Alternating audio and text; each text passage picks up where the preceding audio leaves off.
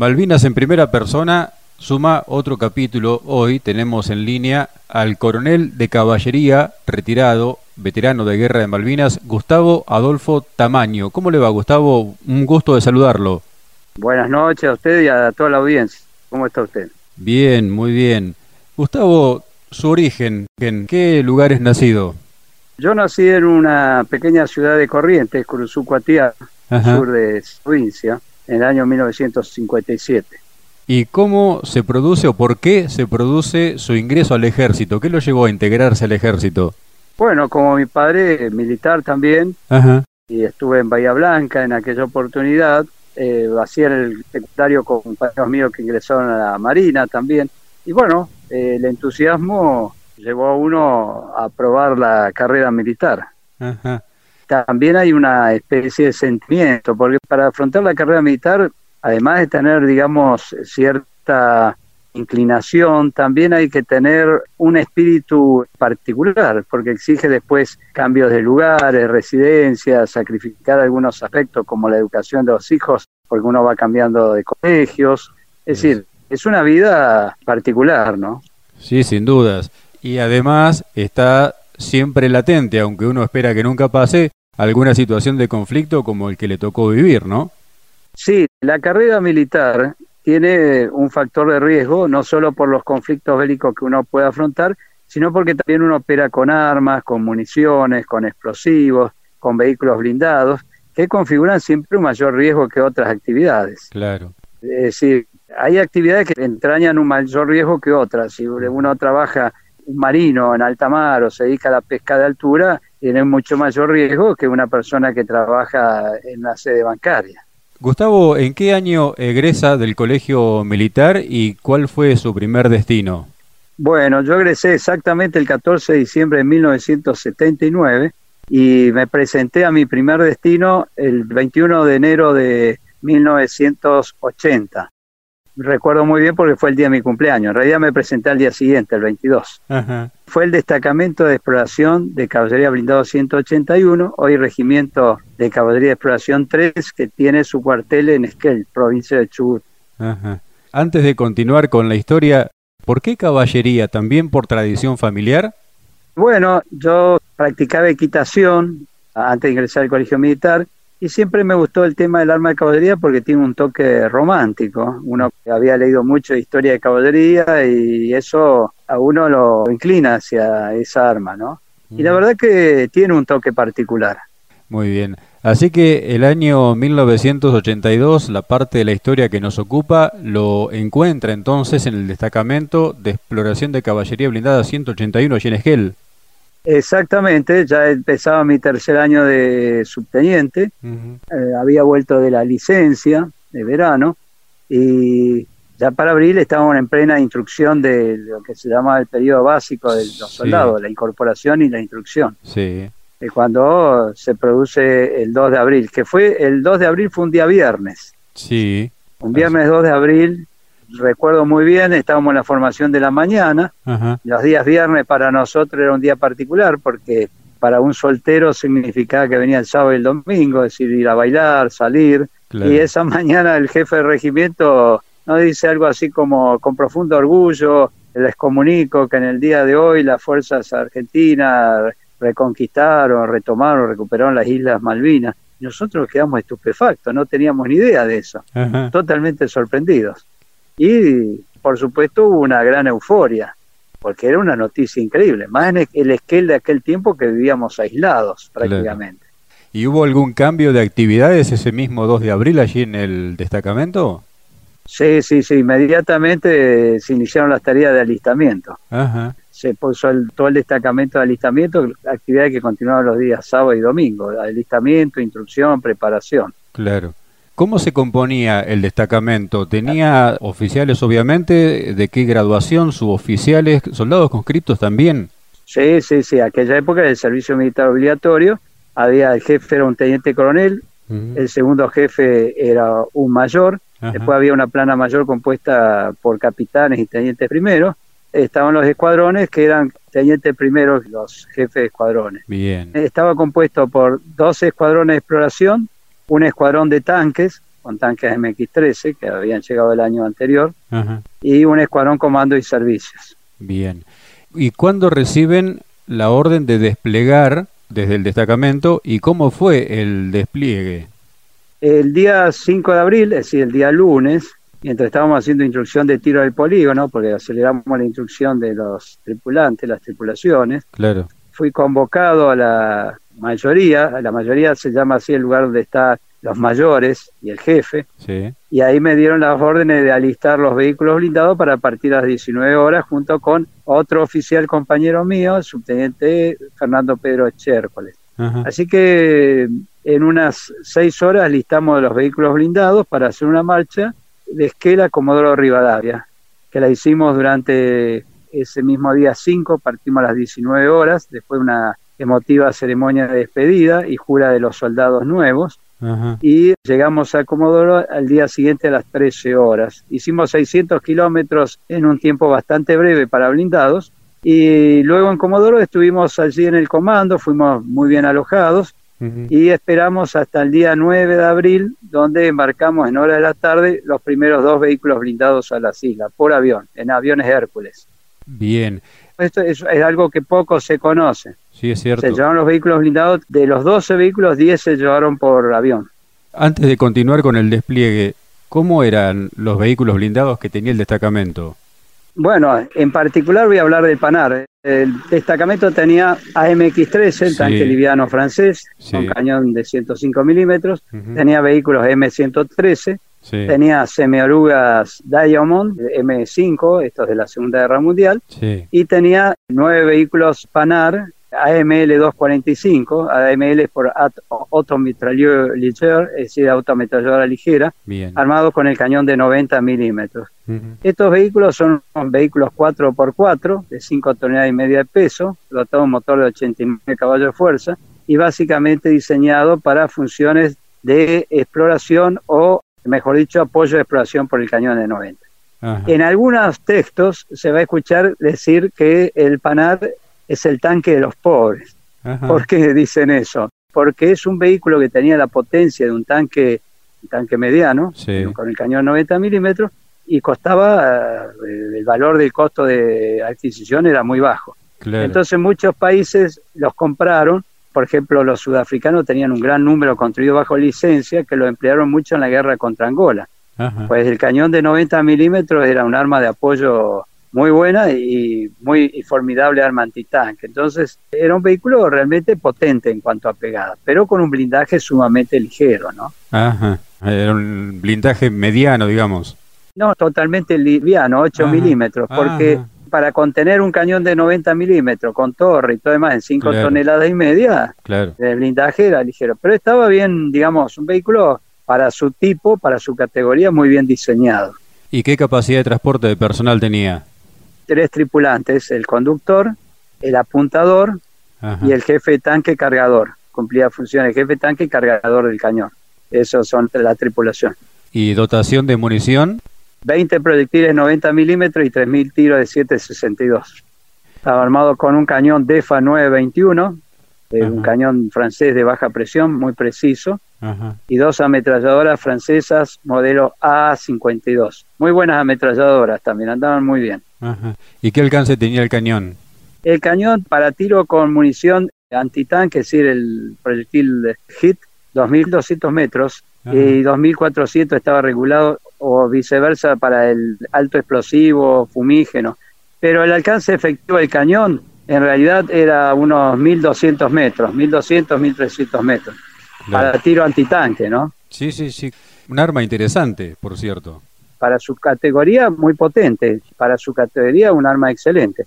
Para que tengan ustedes idea, el proyectil alto explosivo, un cañón de 90 milímetros, se asemeja a los efectos a un proyectil de 105. En cambio, un proyectil de 75 milímetros, 76 milímetros alto explosivo, es por una cuestión de diámetro y capacidad, mucho menor efecto. Claro. Por eso eh, era un cañón que podía servir tanto como arma antitanque como para apoyar a la infantería usando el alto explosivo. Volvemos al cruce de las islas, Gustavo. ¿Cómo fue ese viaje en el Hércules? ¿Cómo fue llegar a las islas? ¿Hubo alguna sensación especial dentro suyo al arribar a Malvinas? Bueno, me sorprendió la rapidez con que se cargaron los vehículos, cargamos dos por vuelo. En ese vuelo se cargaron, se ajustaron los vehículos al piso del Hércules, los vehículos iban en orden de combate. Fue un vuelo muy placentero, muy tranquilo, cargado de la emoción de, ir a las islas, porque era para nosotros toda una aventura, ¿no? Una cuestión de, de, estar ahí presente, formando parte de la defensa, la reconquista y defensa. Llegamos al atardecer, para mí fue algo muy, a todos fue algo muy emocionante, rodar hacia la ciudad y ver la, la ciudad en el atardecer. La verdad que era un poblado muy tranquilo, con una bahía muy hermosa y con un aspecto netamente inglés. Claro. El escuadrón, todos los vehículos que movilizó, más el personal, estaban a cargo suyo. La organización, ahí éramos nueve vehículos que fuimos, de cuales llevamos ocho, porque el noveno sufrió una avería con un pistón, una biela en la marcha. Entonces pasamos ocho. Éramos dos subtenientes, cada uno a cargo de cuatro vehículos. Bien. Como oficial más antiguo, yo tenía que estar a cargo, digamos, era el responsable de los ocho vehículos en ese momento. Bien. Es decir, en el ejército funciona de ese modo, ¿no? Sí, sí. Siempre el más antiguo tiene que eh, recibir las órdenes, organizar las cuestiones, etcétera, etcétera. Correcto. En los días subsiguientes llegaron el resto de los vehículos a las islas y nos organizamos en Moody Brook, en una instalación que nos dio el comando de la agrupación Malvinas. Moody Brook es un lugar con mucha historia. Sí, se llama justamente Moody en honor al coronel Moody, que fue el, gobernador inglés, era un coronel de los Reales Ingenieros, en su gestión se traslada de Puerto Luis a Port Stanley, se funda por Stanley, o Stanley, que Stanley se llama así ahora un funcionario de la corona británica del Foreign Office, que llevó el tema de las colonias e islas del dominio británico. Bien. Es muy, muy importante destacar que el que elige el lugar donde se va a fundar Stanley es nada menos que el capitán James Ross, un afamado explorador antártico, él hace la ubicación con dos navíos, el Erebus y el Terror. Ambos navíos después son los que forman parte de la trágica expedición Franklin en el Ártico en búsqueda del paso por el norte en el Ártico. Que ahora hace poco se encontraron ambos barcos. ¿Por qué cuento esto? Porque la isla Malvinas tiene una riquísima historia. Sí, sí. Que en general los argentinos desconocen. Inclusive la zona de Modi Brook y sus alrededores tiene historia que se remite a mucho tiempo antes de precisamente la campaña del Atlántico Sur. Sí, ahí eh, la isla fue testigo de la batalla que se conoce las Malvinas en 1914, el 8 de diciembre, si no me equivoco, entre el escuadrón naval del almirante Ponsonby y el escuadrón naval inglés al mando del almirante Sturdy que termina en el hundimiento de casi todos los buques alemanes. A consecuencia de eso, después construyen un pequeño ferrocarril y una usina eléctrica y una estación de radiotransmisión en justamente Moody Brook. Claro. Las Islas Malvinas está relacionada a la Primera Guerra Mundial fuertemente en ese sentido, ¿no? Es más, hay un monumento que recuerda esa batalla naval. Gustavo, nos decía entonces que se establecen como asiento de ustedes como lugar de destino Modi Brook. ¿Cómo fue el acomodarse en ese lugar? ¿Cómo hicieron su posición? Bueno, nosotros llegamos, nos dieron una instalación que había sido una antigua base de la Agencia Espacial Europea y estaba sin electricidad, sin agua, digamos, sin servicios. Nosotros llegamos y rápidamente le dimos electricidad, agua corriente, pusimos en marcha todas las cuestiones, lo acondicionamos y hicimos el alojamiento de oficiales, suboficiales y tropas. Es decir, que le pudimos dar un buen abrigo, hicimos básicamente un cuartel. Claro. Un pequeño cuartel. Y como teníamos una buena playa de hormigón armado, ahí hacíamos el mantenimiento de los vehículos blindados y continuamos con la instrucción de nuestras tripulaciones. Bien. Y una vez establecido ya, tuvieron que realizar alguna misión de reconocer el terreno, ¿qué actividades tuvieron para desarrollar allí? Sí, tuvimos una intensa acción de reconocimiento. Sobre todo nos pidió el comandante que reconociéramos hacia el sector aeropuerto y hacia el faro, toda esa zona del York Bay, y esos lugares, más los posibles lugares de desembarco hacia el sur. Y la zona de aeropuerto no encontramos los problemas que habían tenido el BTP-7, era un terreno bastante cenagoso, difícil. Llegamos hasta el faro por un camino de piedra, pero era un terreno complicado. La preocupación inicial era un desembarco inglés para ocupar el aeródromo y el sur de la ciudad para, digamos, desembarco en fuerza en la costa sur, donde estaba desplegado el BIM 5 y el Regimiento de Infantería 25. Ustedes no se olviden que los primeros días solamente había en la guarnición dos regimientos, el BIM 5 y el Regimiento de Infantería 25.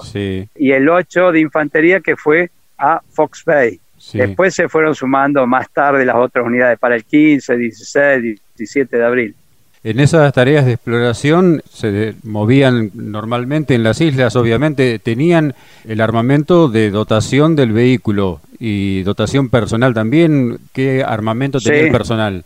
Fusiles FAL en el caso de mi sección y a pistola ametralladora PAM en el caso de la otra sección. Bien. Eso es para contar porque a mí me habían ordenado llevar pistola ametralladora PAM, pero hice una gestión y logré que me dieran fusiles para de culata plegable que habían recién llegado de la fábrica militar. Sí. El personal conocía mucho más el fusil, el uso del fusil que la pistola ametralladora y además uno de los grandes problemas con la pistola ametralladora es conseguir munición 9 milímetros, que siempre era mucho más fácil la 762 que la 9. Claro. ¿Era fácil conseguir la munición? ¿Estaban bien en cuanto a munición su escuadrón? Bueno, tuvimos que improvisar algunas cuestiones porque, por ejemplo, uno de los temas era que el Panar usaba en sus ametralladoras de torre munición con eslabones desarmables, los cuales teníamos el 50% nomás de munición, es decir, 1200, 1000, 1000 tiros. Pero afortunadamente las ametralladoras inglesas usaban la misma munición y los mismos eslabones, estándar NATO. Así que cuando conseguimos que nos dieran 8.000 tiros de munición inglesa nos pudimos acomodar bastante mejor. Y en cuanto al racionamiento, en cuanto a los víveres, ¿tenían buena provisión también?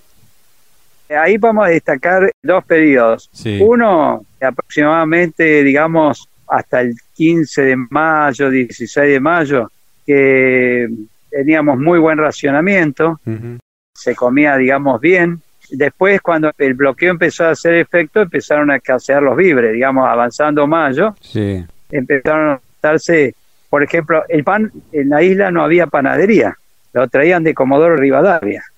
A consecuencia, cuando empieza la acción británica, bloqueo, intentan hacer pan en una panadería ahí local. Increíblemente, no había una panadería que produjese la cantidad de, pan suficiente. No se olviden que en, Puerto Argentino había cerca de 6.000, 7.000 hombres y la población estable era de 1.500, 1.600 personas. Así que ustedes calculen la cantidad de agua extra, de energía eléctrica extra y de pan que se necesitaba para abastecer a la tropa. Tremendo.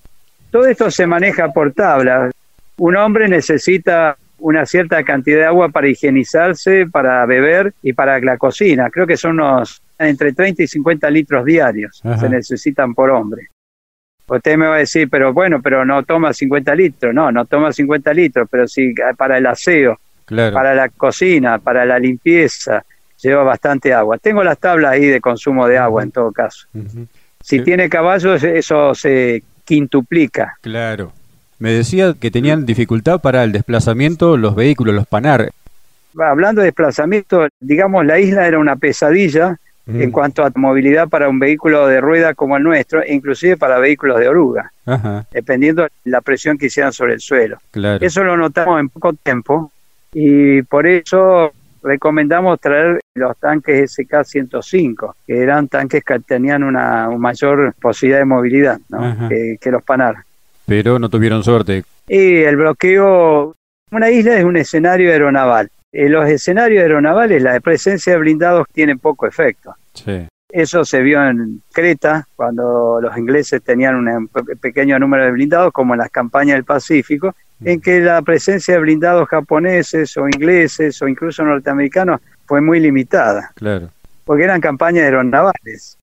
Se usaba mucho el bloqueo, el bombardeo naval, el bombardeo aéreo aeronaval.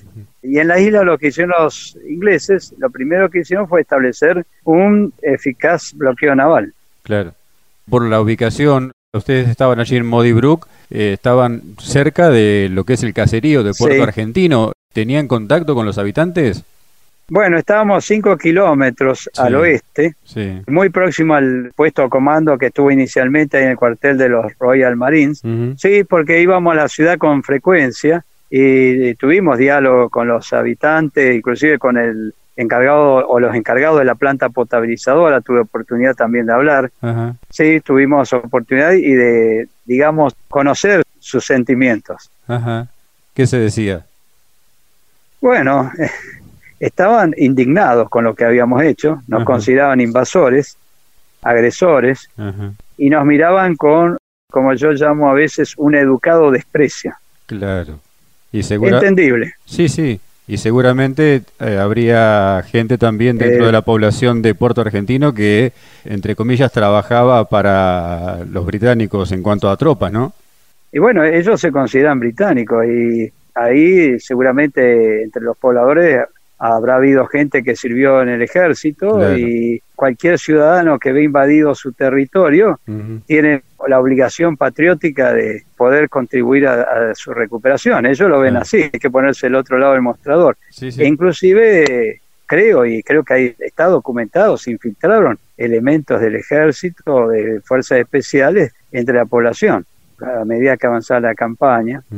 Pero sí, por supuesto, ustedes tienen que pensar qué pasaría si uno recibe un desembarco y vienen unas tropas de otro país que hablan otro lenguaje y que tienen poco o nada que ver con la vida habitual que tienen, ¿cuál sería la reacción? Sí, sí. Ustedes calculen que allá manejaban comanda inglesa, hablaban inglés, la población mayormente de origen británico o escocés, una idiosincrasia particular. Aparte, hay que estudiar bien la idiosincrasia británica. Yo nunca me olvido que me dijo el hombre de la planta potabilizadora me dijo, lo que ustedes hicieron es incorrecto. Ustedes no tendrían que estar acá. Va a venir la Royal Navy y va a corregir estas cosas. Es decir, nos marcaban la falta, como un policía de tránsito que le marca a uno que estaba mal estacionado. Sí. Ese día entendí cuál era nuestra posición, porque uno va joven, altanero, digamos, en el sentido, esto es nuestro, etcétera, etcétera. Ese inglés me dio una, lección tomándote y hablando tranquilamente. ¿Sabe una cosa? Hay que tener mucho cuidado cuando uno toma una acción. Lo que me decía en inglés, hay que tener mucho cuidado cuando uno toma una acción, porque después trae consecuencias. O como me gusta una frase, lo que uno hace o deja de hacer, después lo lleva toda la vida. Exacto. Eso es una reflexión. Sí, sí, sin dudas.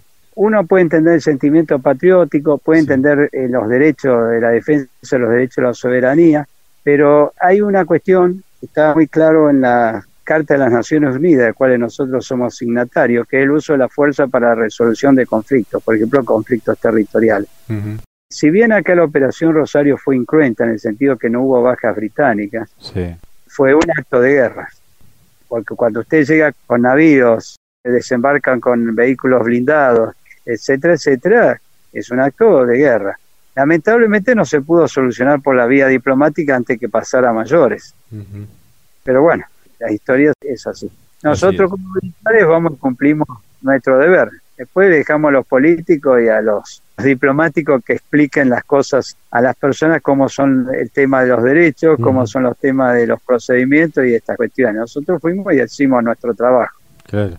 Volvemos un poquito a la historia, Gustavo. ¿Cómo era el estado de ánimo de la tropa, de sus subordinados, tanto suboficiales como soldados? ¿Cómo vivían el día a día? Ah, bueno, hubo un gran fervor inicial, de lo que puedo hablar sobre todo de mi gente, un gran fervor. Y luego el tema del aislamiento y del bloqueo, obviamente va generando con el pasar de los días una suerte de desgaste, ¿no? que eso es lo que buscaban los británicos. Pero además el clima de allá lo podríamos caracterizar como endemoniado, desgastante y desmoralizador. Un clima frío, húmedo, muy complicado. No hay peor cosa para un hombre que estar aislado. Usted cuando le cortan el cordón umbilical, que no llegan los víveres, los alimentos, no llega la correspondencia, que usted queda cada vez más aislado, eso tiene un efecto psicológico negativo. Claro. Y ahí está la acción de mando. Debo decir que mi gente tuvo un comportamiento realmente excelente bajo esas condiciones. Mérito suyo Fíjese que Mérito del comando y de, digamos, eso es mando, pero no es mérito mío, sino es el conjunto, porque los suboficiales tenían un importante rol también en el mantenimiento de la moral de la tropa, porque cada suboficial era el hermano mayor que, cuidaba al soldado, le lo aconsejaba, le indicaba cómo las cosas, lo tranquilizaba. Una de las cosas que nos preocupamos mucho fue que a la gente le llegase correspondencia y si no le llegaba que contestar alguna de esas cartas que llegaban a un soldado de Malvinas. Eso fue un asunto fundamental. El tema del aseo, de poder verse bien, porque un hombre que puede asearse, mantenerse afeitado o que puede dormir confortable a la noche porque tiene la suerte de poder quitarse o borseguía y cambiarse las medias, eso también me ayuda a la moral. Sí, sin duda. Y eso eran detalles que cuidábamos mucho. Claro. Mire, esto es muy fácil. El ser humano, si se abandona, se descuida, se desmorona. Sí. Esto es como una casa, que se rompe un vidrio y no se repara. Después aparecen dos vidrios rotos y después la gente se acostumbra a ver la casa con los vidrios rotos y cuando quiere ver tiene una tapera. Sí, sí. Así obra la psiquis del hombre. Cuando se deja afeitar, cuando se empieza a descuidar, cuando se ve abandonado, es como que se va decayendo y se va desmoralizando. Y eso hay que evitarlo de algún modo. O por lo menos morigerarlo, o de acuerdo a las condiciones que uno esté, ¿no? También. Sí, sí, hay momentos en que no se puede hacer mucho y hay otros que sí. Eso es importante. Y la presencia, el compañerismo es fundamental. El compañerismo y la unión es fundamental, la cohesión. Sí. ¿Sabe lo que hace que un soldado no tire el fusil y salga huyendo muchas veces en el combate? La lealtad hacia su compañero que está al lado. La camaradería. Exactamente. Porque uno empieza luchando por la patria, luego por su regimiento, luego por su escuadrón y finalmente por el hombre que uno tiene al lado. La camaradería, la cohesión es fundamental. Es una cadena, como una cadena que se forma. El problema es cuando esa cadena empiezan los eslabones a romperse. Claro. Esa cadena hacia arriba, ¿cómo funcionaba? ¿A quién respondían en cuanto a órdenes ustedes como escuadrón, Gustavo? ¿A qué oficial? Cuando llega el general Joffre, eh, constituye la reserva blindada que expone a órdenes del mayor Alejandro Carulo, que hace poco falleció, fue general de división, un hombre muy correcto, un hombre preocupado por su gente, era el jefe del Escuadrón 10 y tenía una preocupación permanente de la seguridad de su gente, de que estuviesen lo más confortable posible dadas las circunstancias. Y bueno, eso es algo que hay que reconocer me acuerdo que hizo una buena evaluación sobre dónde iban a caer los disparos de artillería y eso nos vino bien porque nos pudimos poner en posiciones bien protegidas. Él quedó a cargo de la reserva blindada. Bien. Así que fíjese la importancia que tenía la reserva blindada que pusieron un mayor a cargo. ¿Esto a partir de que fueron agregados ustedes al Escuadrón de Exploración 10? Exactamente, el día 16 de abril, como nosotros éramos dos secciones, digamos, sueltas, no teníamos medio logístico, nos agregan al Escuadrón 10 y se forma una especie de fuerza bastante grande, porque el Escuadrón 10 tenía su parte de reserva a pie, 150 hombres aproximadamente, 130 hombres al mando del capitán Zuluaga, y su reserva blindada con sus 12 Panar y unos 43 hombres al mando del mayor Carulo. ¿Y cómo era el dispositivo de los vehículos y del personal de esta reserva blindada? ¿Qué sectores cubrían? La reserva ocupa una zona que se llama zona de reserva y la función es hacer contraataques. Había un contraataque planificado sobre una zona denominada Pony Pass, un poco más adelante de Mount William, que nunca se hizo el contraataque porque las tropas británicas tomaron antes el Monte Londo. Había algunas acciones también de contraataque sobre la zona de la costa por si había un desembarco. También la reserva puede cumplir misiones de seguridad. Hay gente que desconoce, dice los Panar, patrullaban la ciudad. Eh, bueno, una noche nos asignaron una misión de seguridad de proteger la casa del gobernador ante un posible desembarco de comandos ingleses. Eso es una misión de seguridad. Yo me gusta escuchar a la gente que habla con absoluto desconocimiento de qué es la táctica militar. Otras misiones que hicimos puede hacer acciones de bloqueo, que no es la propiedad de blindado, eso lo hace con infantería o también puede hacer una acción que se llama apoyo por el fuego ante una acción, ante una penetración de lo que se llama el campo principal de combate. Bien. También puede hacer misiones, como dije, de seguridad, de exploración, y alguna otra misión adicional que ordene el comandante. Es una carta que tiene el comandante en la manga. La ubica eh, en la medida que la necesita. Claro, se ubica en un lugar que pueda ser empeñada en determinadas ocasiones. El tema de los PANAR, que muchas veces dicen eh, no lo emplearon o dicen ¿por qué no lo emplearon? Y bueno, nosotros dependíamos la orden directa del comandante. Claro. Y el comandante decide recién emplear los PANAR in extremis, cuando ya estaba todo, digamos, jugado, el día 14 de junio a las 9 de la mañana, que ahí entran en acción los PANAR, usando sus cañones y por supuesto ya no había artillería propia en ese momento. Son los PANAR los que abren los últimos, digamos, tiros de cañón contra la infantería británica, sin respuesta un nutrido fuego de artillería británico. Y después es desplegada para proteger el repliegue de la infantería marina. Eso fue cerca del mediodía. Pero ahí ya había, de hecho, un alto el fuego. Claro. Tenían orden de no abrir fuego, salvo que los británicos abrían fuego. Y la verdad es que ninguna de las partes abrieron más fuego a partir de las 10 de la mañana aproximadamente. Ya vamos a llegar a, esa parte de la historia, Gustavo. El bombardeo del primero de mayo, ustedes también por la cercanía en distancia que estaban de la zona del aeropuerto, lo habrán vivido como espectadores en primera plana, imagino. Sí, porque si bien estábamos a unos 6, 7, 8 kilómetros del aeropuerto, un poco menos, el aeropuerto estaría unos 7 kilómetros. Como estábamos en una altura, era como estar en una platea, ¿no? Sí. El ataque a nosotros despertó el bombardeo del Vulcan, que la verdad hizo temblar fueron explosiones muy fuertes. Y luego vino el ataque con aviones Harrier, que ahí hubo mucho fuego de defensa aérea, e inclusive alguna aeronave que pasó muy cerca de nuestras posiciones. Alguno que hizo escape por sobre la bahía, creo que abrió fuego contra el buque de Ciudad de Formosa. ¿Cómo pasan esas acciones? Parecía esas películas de acción, ¿no? Uno ve aeronave, fuego de antiaéreo, ametralladoras. Y luego a la tarde hubo un bombardeo naval bastante intenso sobre el aeropuerto, que nos sorprendió digamos, la erupción que generaba ese cañoneo. ¿Fue el bautismo de fuego para ustedes también ese día? Sí, eso es un tema muy interesante. Nadie cita que el primero de mayo, aparte de ser bautismo de fuego de la Fuerza Aérea, también fue el bautismo de fuego de la caballería blindada. ¿Por qué? Algunos me dicen, pero si ustedes no entraron en combate, le digo, está equivocado, lea el diccionario militar, naval y aéreo. Bautismo de fuego se considera la primera vez que la tropa entra en contacto con la acción del enemigo. El enemigo puede ser un ataque aéreo, puede ser el fuego de artillería o puede ser fuego de fusilería. Eso se llama bautismo de fuego. Por eso la Fuerza Aérea celebra el 1 de mayo bautismo de fuego, porque las acciones que acontecieron en hechos, por ejemplo, en revoluciones, en azul y colorado, no se consideran bautismo de fuego. Se considera bautismo de fuego frente a un enemigo externo. Bien. Por eso la Fuerza Aérea no consideraba bautismo de fuego los combates que hubo en el 55 sobre el río de la Plata, que hubo algún derribo, sino consideran el bautismo de fuego el primero de mayo del 82. Claro. Me decía que en algún momento tuvieron que movilizar eh, los vehículos en su condición de reserva para proximidades de la casa del gobernador. Sí, sí, tuvo una alerta violeta de un posible desembarco de comandos anfibios, que se hizo una alerta general, y en principio querían que hiciéramos un patrullaje con los vehículos blindados dentro de la ciudad. La ciudad era una ciudad con calle muy estrecha, y los blindados no son para hacer patrullaje en calles estrechas, sin apoyo de infantería, tienen que ir con apoyo de infantería.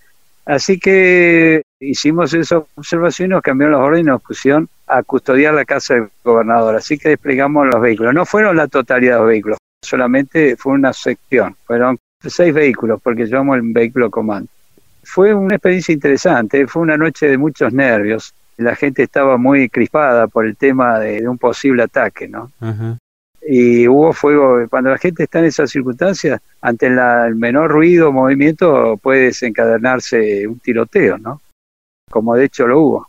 Tengo entendido, por lo que dice en sus memorias el general Joffre, que esa noche murió un soldado por fuego propio. Situaciones que suelen pasar, que pueden ocurrir.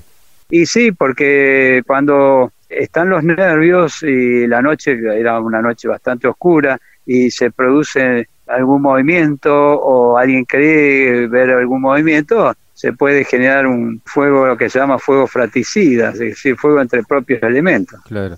¿Las secciones de Panar estuvieron siempre juntas o en algún momento tuvieron que desplegar algún vehículo hacia otras unidades?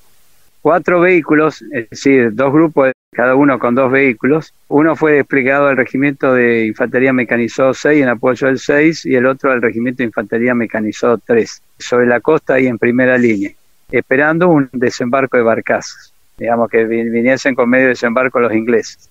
Es decir, que ahí también estuvieron los vehículos blindados junto con las fuerzas de infantería. Claro. Por eso cuando algunos hablan que los PANAR estuvieron estacionados en una calle en Puerto Argentino, hablan con absoluto desconocimiento de causa. Hay gente poco profesional en algunos comentarios. Y aprovecho para decirlo, porque uno que es un militar de carrera y que estudia y vive estudiando estos temas, ve algunos comentarios que son realmente de café y sin basamentos tácticos ni técnicos. Claro. ¿Y esta movilización de estos cuatro vehículos para las dos unidades de infantería no debilitaba en cierta forma la reserva de los PANAR? Y sí, bueno, pero yo nunca consideré conveniente disgregar de esta manera, pero eso es un concepto, yo lo veía desde mi punto de vista de subteniente, pero para el comandante de las tropas, agregar vehículos blindados así a las unidades de infantería le aumentaba la moral, al ver los vehículos blindados apoyando con sus cañones, le daba un sentido más de seguridad. Usted sabe que eso es un factor psicológico que tiene su peso. Claro. Pero no es lo más conveniente. Seguro. El desembarco británico en San Carlos es una bisagra en la historia de la campaña del Atlántico Sur. ¿Cómo afectó al elemento a su cargo, Gustavo? Bueno, básicamente no había forma de llegar allá porque en la isla no hay caminos. En aquella época no había mm, caminos practicables como para estos vehículos. Inclusive los vehículos ingleses que se desplazan desde San Carlos en dirección a Till Inlet y luego de allí a la zona de Fitzroy Bay, hicieron la marcha bastante bien, pero en un terreno bastante complicado. Y estos vehículos Scorpion tenían una presión sobre el suelo muy inferior a la que hacía un Panar. Nosotros jamás hubiésemos podido llegar a San Carlos con estos vehículos. Claro. No había caminos, eran huellas o sendas que conocían los lugareños y había que tener cierto conocimiento para negociar esos terrenos. Y, los vehículos de ingleses, que esto es Scorpion y Scimitar, la verdad que se comportaron muy bien en estas circunstancias. Pero San Carlos lo que sí nos dio idea es de que el enemigo estaba más cerca, porque una vez que hizo tierra y empezó el desembarco, sabíamos que si no se eliminaba la cabeza de playa, se iba a ir incrementando y reforzando. Claro digamos que ahí empezó la cuenta regresiva en cierto modo. Y cambiaba la estrategia de la defensa porque el frente de combate se invertía. Totalmente. Yo que estuve en algunas reuniones, tuve la, el privilegio de estar en algunas reuniones. Todo el desembarco se consideraba que iban a desembarcar en el sur de la localidad y por lo tanto el regimiento 4 de infantería que estaba en la zona oeste era para reserva y de repente se encontró en primera línea. Claro con el desembarco de San Carlos. Eso fue una maniobra realmente magistral de los británicos. Es más, se consideraba que era muy difícil que hicieran incursión estrecho por una serie de características del lugar. Inclusive escuché en algún momento, si mi memoria no me falla, hablar algún oficial naval de unas algas que denominaban, creo que las algas Kelper, que decían que las lanchas de desembarco se iban a enredar las hélices y no iban a poder desembarcar aparentemente las únicas hélices que se redaban en esas algas eran las hélices argentinas, porque las inglesas no tuvieron ninguna dificultad. Así que eh, o cambiamos de marca de hélices o cambiamos de apreciación de inteligencia. A San Carlos le siguió el combate de Darwin Pradera del Ganso. Eso fue un contratiempo para los ingleses, se confiaron. Los ingleses, y esto es bueno, ellos apostaban mucho a sus tropas on foot, es decir, de pie, y sobre todo a los comandos y paracaidistas como tropas de élite y consideraban que iban a poder literalmente arrasar con los soldados argentinos que eran mayormente conscriptos. Pero las cosas no salieron bien en Darwin porque se encontraron con un grupo de resistencia mucho más fuerte de lo que esperaban, liderado por algunos oficiales jóvenes argentinos que le produjeron un buen número de bajas y le trastornaron los planes. De eso podemos hablar también porque ahí podrían haber usado los blindados para ablandar las posiciones, pero el brigadier Julian Thompson consideró, de acuerdo al asesoramiento, que los blindados no iban a poder moverse en ese terreno. Después se demostró que sí podían moverse. ¿Esa acción de Pradera del Ganso a posteriori en lo inmediato causó alguna modificación para el Escuadrón Panar? ¿Tuvo que hacer una reubicación? ¿Le dieron alguna otra orden operativa? No, no, no, seguimos manteniendo muy Brook porque eh, nosotros teníamos hacia el oeste estaba primero el regimiento 4, después venían las defensas que estaban todo el monte Tambledon, venía el monte London, había tropas en Tusista, es decir, estábamos en las distancias apropiadas para una zona de reserva. El asunto fue cuando cayó Monte London. Ahí cambió las perspectivas. ¿Cómo cambió? ¿Qué pasó? Y porque al tomar Monte London los británicos podían tener observación sobre el valle y arreglar bien el tiro de artillería. Bien. Y aparte pudieron adelantar la artillería. Además que ellos tenían los cañones, estos 105 light gun, con un alcance de 17 kilómetros, mientras nuestros cañones solamente alcanzaban 10.000 metros, es decir, 10 kilómetros. Entonces ellos tenían los puños largos. Claro. Los únicos cañones que teníamos nosotros que tenían un alcance similar o un poco mayor eran los cañones 155, pero solo había dos. Sí, los OFMA. Sí, que esa era la pieza estándar de los grupos de artillería nuestros, los OSMA de 155. Pero bueno, eso lo puede explicar mejor un artillero. Así es.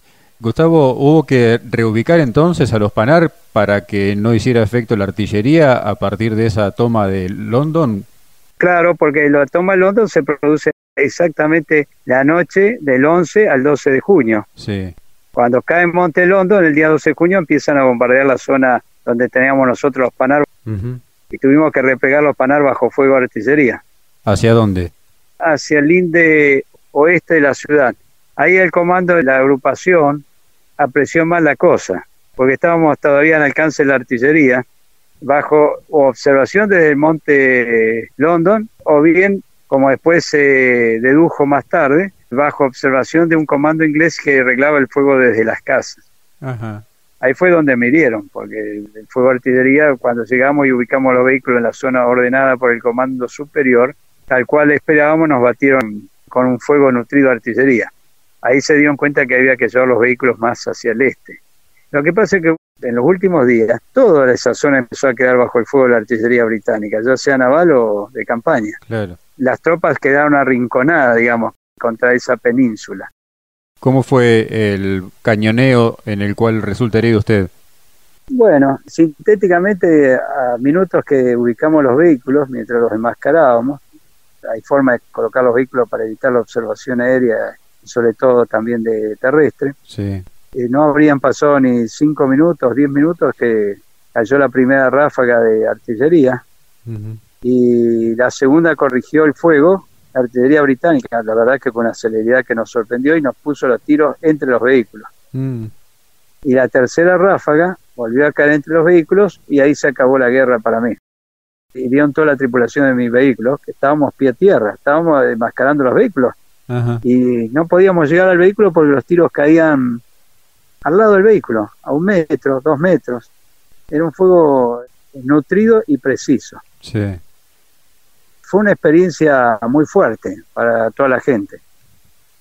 Y en mi caso particular doblemente, porque sufrí tres heridas. ¿Por esquirlas? Sí, sí, por esquirlas, que son las más peligrosas muchas veces. Sí. Casi me secciona el brazo derecho. Ajá. Me pulverizó el, el radio, me afectó los nervios, los ligamentos y mucha hemorragia. ¿Y dónde más eh, recibió herida, Gustavo? En el muslo izquierdo, que como eh, también me decían los médicos, ahí si era gato perdí como cinco vidas porque me pasó muy cerca la femoral. Uh. Una esquila en la femoral es de sangrar 100 minutos. Y otra en el brazo izquierdo también, pero esta más chica. Así que debieron trasladarlo de inmediato a la zona del hospital de Puerto Argentino. Sí, nosotros estábamos a unos 300 metros del hospital, 250. Y con el auxilio de mi gente fui caminando hasta el hospital. Lo que hace la adrenalina. Sí.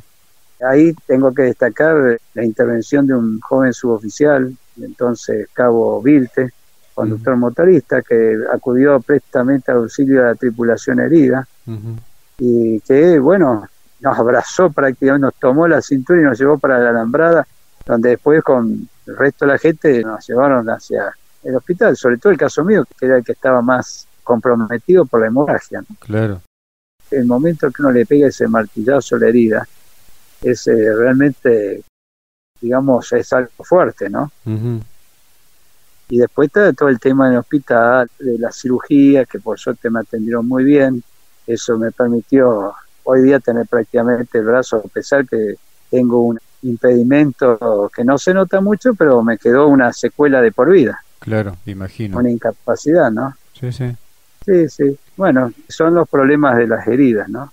El momento de la herida fue el golpe, me decía, y después debe provocar un dolor tremendo, tamaña herida, ¿no? Bueno, pero el cerebro tiene unos mecanismos de bloqueo que realmente, les voy a decir, tuvo un dolor intensísimo, fugaz. Y es como que el cerebro bloqueó todo dolor, porque la verdad es que no sentí dolor hasta que me revivieron en el hospital. Y ahí sí sentí un fuego en el brazo. Es eh, increíble lo que hace la mente. Claro. ¿Fue atendido ahí en el hospital, operado también? Sí, recuerdo que por lo menos uno de los que me operó, recuerdo vividamente, era el doctor Barrera Oro, un eminente traumatólogo.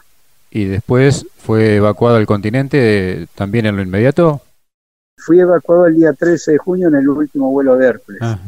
A Comodoro. Primero arriba Gallego y de arriba Gallego siguió vuelo a Comodoro. Eh, bueno, eso también tuvo su riesgo porque estando en camilla en el puerto sufrimos el bombardeo de la artillería enemiga también. Claro.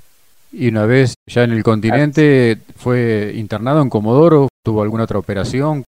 Yo ya iba ingresado, de allí me embarcaron el mismo 13 de la tarde en una aeronave, un Enfoker F-28 adaptado como avión de traslado de heridos, estaba muy bien preparado la verdad que muy confortable, y me llevaron al Hospital Naval de Puerto Belgrano, donde estuve unos 40 días.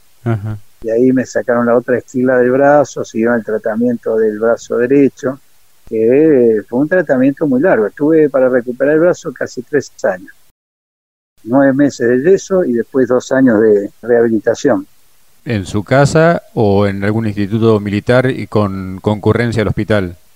Por un lado, en el hospital militar estuve internado cerca de tres meses. Luego me fui a mi casa, el Rosario, a casa de mis padres, donde estuve, venía regularmente al hospital militar una vez por mes a hacer el control, hasta que me quitaron el yeso. Usted calcule que estuve enyesado desde el 13 de junio hasta Semana Santa del año siguiente. Y luego tuve que iniciar un tratamiento de rehabilitación donde estuve casi dos años acá en comisión de regimiento de granaderos. Y me hacía el tratamiento en el hospital, que fue un tratamiento largo pero efectivo. ¿Y después continuó en la fuerza hasta cuándo, Gustavo? Bueno, de la gravedad de las heridas casi me cuesta el retiro por incapacidad. Claro. Me consideran que no estaba apto para el servicio, pero luego solicité que revisaran esa calificación, que era bastante dura, me declararon apto con ciertas deficiencias. Y bueno, continué la carrera normal, sin escalafón complementario, nada, simplemente, digamos, el escalafón general. Y me retiré de, con el grado de coronel después de 41 años y medio de servicio. Una carrera extensa. Sí, sí, claro. En ese tiempo, en casa de sus padres, en ese tiempo de los viajes al hospital militar, había charlas con su padre, me decía que también era hombre de armas, se hablaba de Malvinas. Sí, sí, con mis padres, con mi hermano. Yo la verdad que nunca he tenido problema en hablar de las vivencias. Por supuesto que las hablo si me preguntan, porque para mí es una experiencia más de la vida y tengo mucha experiencia en la vida. Esto es como una de las tantas vivencias que he tenido. Por eso, en cierta manera, cuando he escrito un libro sobre Malvinas, en la memoria de guerra, ahí he resumido todo. Porque, digamos, después de 40 años es prácticamente, queda lo anecdótico, ¿no? Sí. Comentar que uno estuvo, que estuvo conduciendo estos vehículos, o que estuvo en tal oportunidad, en tal lugar, pero uno lo mira como cuando me metí en la Amazonía con mi camioneta y me fui a Rurrenabaque, o cuando eh, viajé a un lugar y conocí tal cosa, es decir, como una de las tantas cosas de la vida. Son, eh, por supuesto, una experiencia intensa. Sí, sí, claro. Pero hay que acostumbrarse a convivir con ello, porque la vida continúa. ¿Y hablar de los PANAR era una deuda pendiente, una materia pendiente? El tema PANAR he escrito bastante, sobre todo, ¿sabe por qué? Les voy a ser franco, no lo escribo para promocionarme, ni para que digan, vean este hombre lo que hizo. Lo escribo por tres cosas. Uno, para dejarle una enseñanza a los oficiales jóvenes, porque esta experiencia es la única experiencia que ha tenido de guerra convencional el ejército en el siglo XX.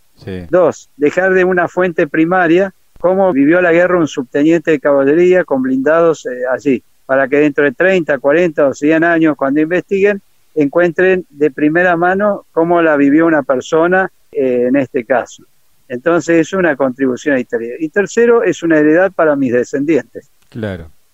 Pero bueno, he escrito también cosas impulsado por mi gente que los panales estaban un poco olvidados en la historia. Sí. Entonces, mis hombres, los que fueron mis soldados, mis suboficiales, siempre me impulsaron a decir, bueno, vamos a recuperar la historia nuestra, todo demás. Y lo hicimos. Y lo hicimos bien y con el empuje que me dieron esta gente, a mí que me gusta escribir, me he sentado a narrar todo esto. Pero es una narración lo más objetiva posible, eh, lo más equilibrada que uno puede hacerlo, porque obviamente que hay emociones propias, hay recuerdos que son más fuertes que otros, otros quedan olvidados, y bueno, eso es, escribir después de 30 años no es fácil. Seguro. La unidad también recibió un reconocimiento con el paso de los años, ¿verdad? Sí, bueno, eso era una deuda que tenía. El regimiento nuestro no tenía reconocimiento por haber estado en la campaña, ni el uso del escudo de honor. Ambas cosas, aprovechando estaba en la Secretaría General, hice los expedientes y con el apoyo de mis camaradas y superiores logramos el reconocimiento, cosa que agradezco mucho. Con eso saldé una deuda con mis hombres y con el regimiento. Claro. Coronel de Caballería retirado, veterano de guerra de Malvinas, Gustavo Adolfo Tamaño, con 25 años, subteniente en tercer año, parte del destacamento de exploración de Caballería Blindada 181 del Regimiento 3, General Ángel Pacheco, ¿digo bien? Sí, Colacero General Pacheco, exactamente. Bien, con orgullo. Sí, sí. Le agradezco muchísimo por estos minutos, Gustavo. No, por favor, gracias a usted por ayudar a difundir la historia de este puñado de hombres y por eh, contribuir a la historia argentina. Le agradezco mucho.